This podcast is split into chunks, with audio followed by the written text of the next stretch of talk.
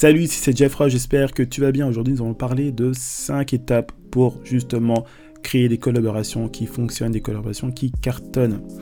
Alors la première chose à savoir, avant de parler de 5 étapes, c'est qu'il faut que tu fasses, euh, faut que tu comprennes pourquoi il est important pour toi de faire de la collaboration. La première chose, c'est que bien sûr, ça va apporter de la valeur à ton audience.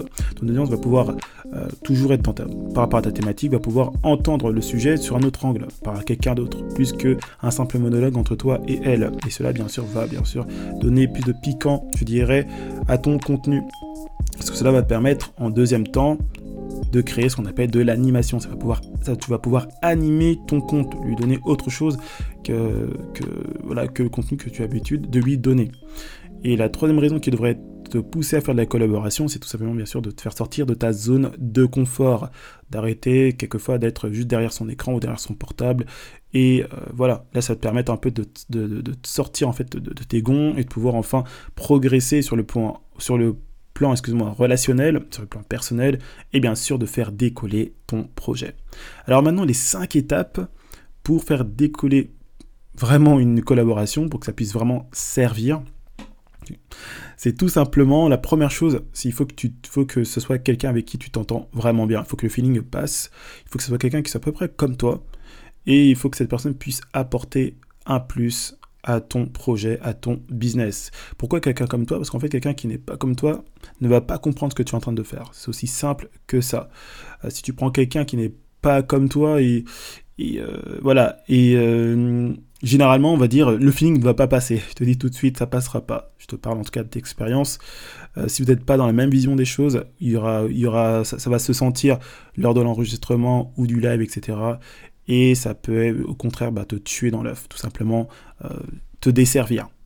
La deuxième étape, c'est tout simplement, euh, tout simplement de préparer ton sujet. Et oui, il va falloir que tu prépares ton sujet de A à Z. Il faut que tu saches exactement comment ça va se passer. Il faut, que tu faut que tu saches quel type de contenu que tu veux créer, si c'est de l'audio, si c'est de l'écrit, si c'est de la vidéo. La troisième étape, c'est tout simplement de définir les avantages de la collaboration. Il faut que tu saches qu'est-ce que tu vas donner aux collaborateurs.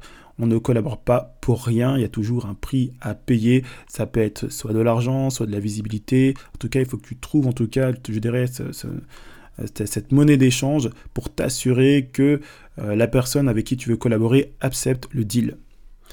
La quatrième chose, c'est tout simplement bah, de chercher des collaborations, tout simplement chercher des collaborateurs.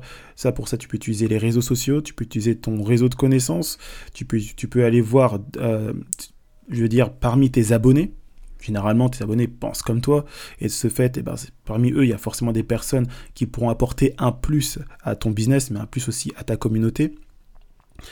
Et bien sûr, la cinquième chose, donc, c'est bien sûr de de, tout simplement de créer une date d'enregistrement. Il faut que tu décides d'un jour où tu vas créer ton contenu avec le collaborateur. Ça me paraît, à mon sens, logique. Donc tout ça, en fait, il faut que tu prépares en amont avant d'aller voir en fait le collaborateur en question et lui proposer le deal.